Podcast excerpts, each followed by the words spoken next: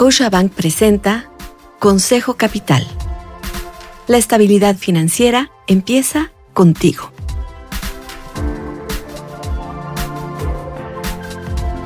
Hola, soy Susana Sáenz y quiero darte la bienvenida a Consejo Capital. En este episodio platiqué con María Sánchez, directora de producto de índices ESG para América Latina en S&P Dow Jones Índices, sobre la importancia de los criterios ASG, es decir, ambientales, sociales y de gobierno corporativo, en las inversiones y el rol de la compañía para brindarle transparencia a los mercados financieros al elaborar diferentes tipos de índices y datos de análisis sobre rendimientos e inversión.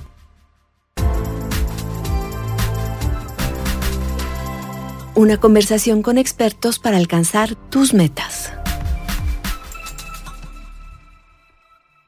La tendencia en el mundo por las inversiones que integran los criterios ESG llegó para quedarse. Te recuerdo, ESG o ASG por sus siglas en español se traduce en ambiental, social y de gobiernos. S&P Global asegura que cada vez es mayor la evidencia que muestra que la dedicación de una empresa a las cuestiones de cambio climático, emisiones de carbono, igualdad y derechos humanos podría ser un importante motor de la gestión de riesgo y rendimientos. Es por ello que los índices ASG tienen un rol fundamental en la transición global para financiar una economía mundial más sostenible. Más recientemente ha habido un interés creciente en incorporar estos factores ambientales, sociales y de gobernanza en el mundo de la indexación, bueno, en general en, el mundo de las inversiones. Este, y, y, bueno, ESG para nosotros en realidad no es tan nuevo, ¿no? De hecho, S&P Dow Jones Índices fue pionero en el desarrollo de los índices de ESG desde el 1999, cuando lanzamos el Dow Jones Sustainability World Index. Y bueno, ha habido cierta evolución, ¿no? Hoy en día los, los tipos de índices que se lanzan en el mercado pues continúan justamente incorporando todas estas tendencias este, y con, pues, con ofertas más específicas. Algunas son desde nicho y otras son desde enfoques más amplios de, de mercado, ¿no?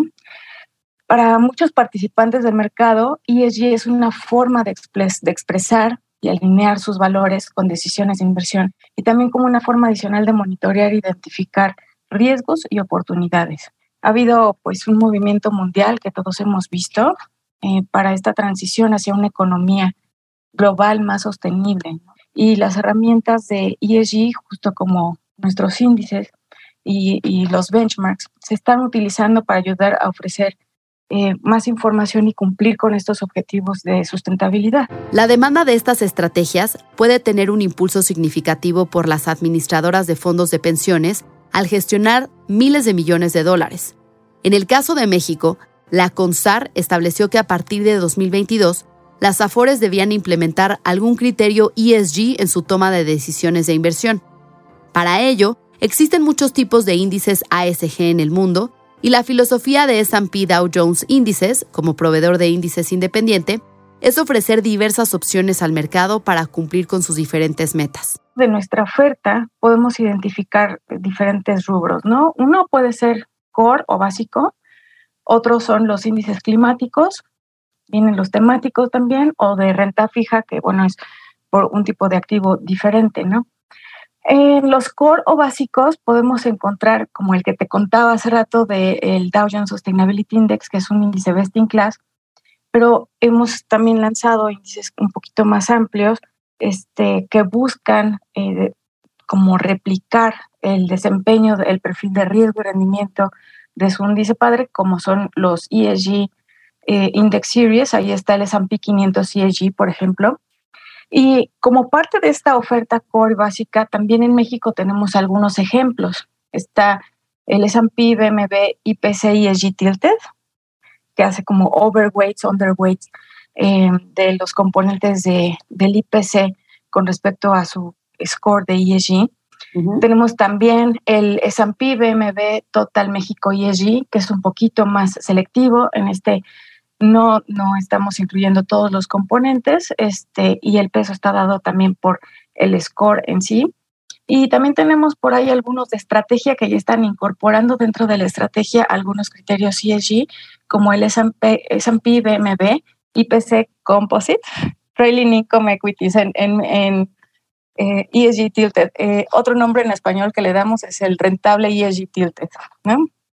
Y luego, por ejemplo, los temáticos este, son índices que se centran más en cuestiones específicas, ¿no? Como con un objetivo más limitado. Por ejemplo, hay índices que siguen específicamente al sector de energías limpias o los índices climáticos que te contaba son diseñados para incorporar los lineamientos ante el cambio climático y la transición hacia una economía baja en carbono. Entonces ahí tenemos los carbon efficient, los uh, alineados al Pacto del París y de transición climática. María Sánchez me contó del tipo de data que necesitan para la construcción de estos índices, ya que varía dependiendo la metodología. Y por cierto, esta data es pública, se encuentra en su sitio web y permite valorar a las empresas y ver si cumplen con los diferentes requisitos. Para los índices ESG en general, pues usamos datos, o sea, principalmente el score, eh, el ESG score proveniente de S&P Global eh, de Sustainable One. Este produce los puntajes basados en una evaluación de, de sustentabilidad corporativa, le llamamos CSA por sus siglas en inglés. Este, y bueno, pues cada año Sustainable One, que es este grupo dentro de S&P Global, lleva a cabo evaluaciones, son 61 evaluaciones por 61 cuestionarios diferentes dependiendo de la industria.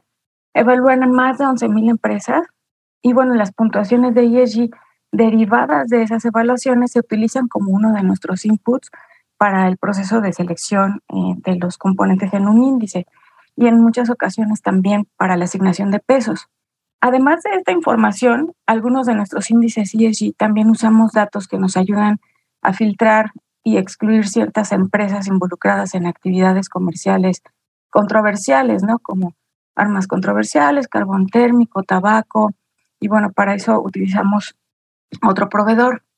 Y además, en otros eh, o en muchos de nuestros índices usamos un, un dato adicional para las normas societales, que es para ver si están o no en cumplimiento sobre el Pacto Mundial de las Naciones Unidas. Eh, está bien como en la parte de elegibilidad de los índices de ESG.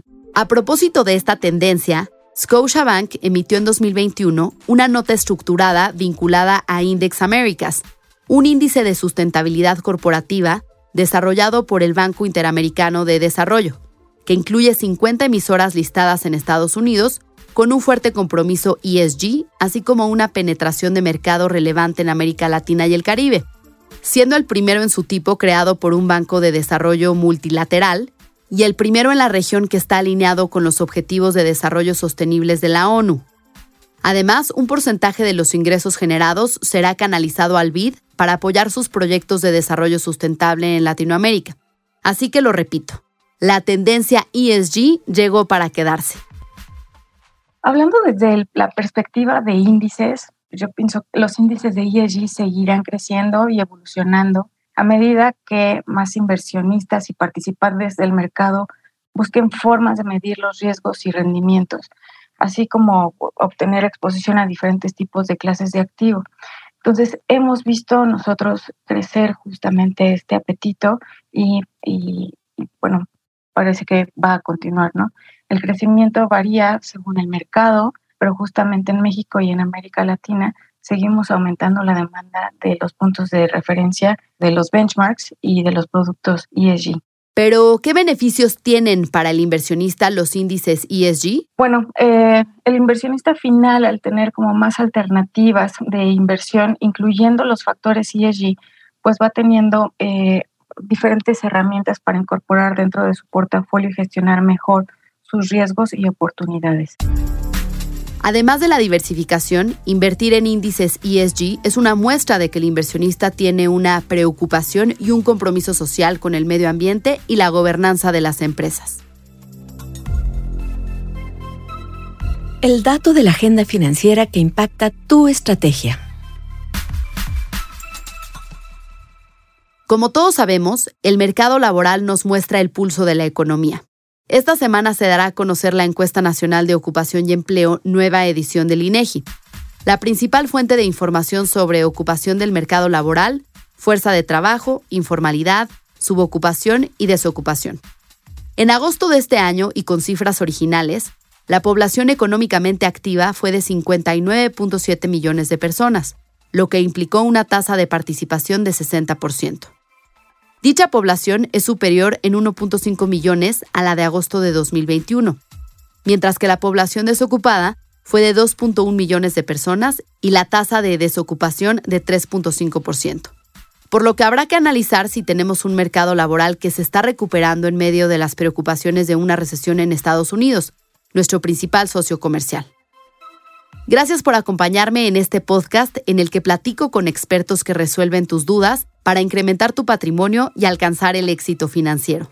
Te invito a dejar un comentario y suscribirte en la plataforma de tu elección. Soy Susana Sáenz y te espero la siguiente semana.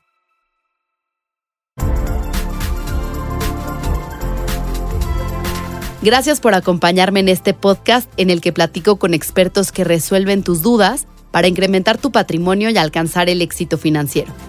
Te invito a dejar un comentario y suscribirte en la plataforma de tu elección. Soy Susana Sáenz y te espero la siguiente semana. Scotiabank presentó Consejo Capital. Para más información sobre este y otros temas, síguenos en Twitter, YouTube, Facebook e Instagram en arroba Scotiabank MX.